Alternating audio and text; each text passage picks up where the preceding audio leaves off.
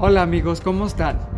Hoy les voy a hablar de una de las inversiones más sólidas que existen, que son los bienes raíces y qué puedes hacer si no te alcanza el dinero para invertir en un bien raíz. Los principales bienes raíces que existen son los terrenos y las construcciones y tienen normalmente un doble atractivo.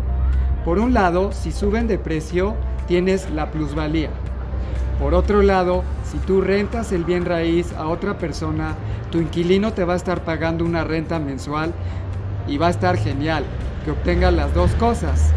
Ahora, no todos los bienes raíces son iguales.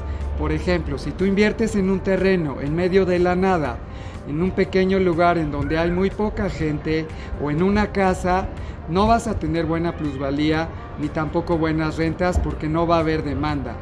Pero por otro lado, por ejemplo, si tú inviertes en un condominio en una gran ciudad donde hay mucha población, entonces podrías tener mucha demanda, buena plusvalía y buenas rentas. De tal forma que tú podrías considerar que en promedio tu plusvalía podría ser alrededor de 9% al año y de tus rentas obtendrías un 6% al año. Entre las dos cosas estás hablando de un 15% al año, lo cual quiere decir que en 6 o 7 años estarías duplicando tu inversión. ¿Qué tal? Ahora, hay un gran secreto para que te vaya muy bien con los bienes raíces. El secreto es invertir bien.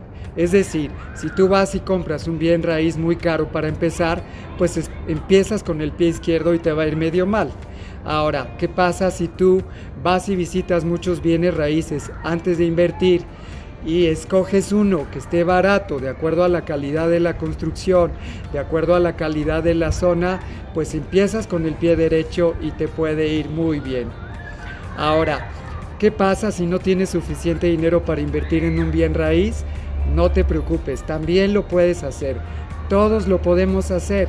Es tan fácil como abrir una cuenta de inversiones en una casa de bolsa e invertir en una fibra si estás aquí en México o en un rate si estás en Estados Unidos.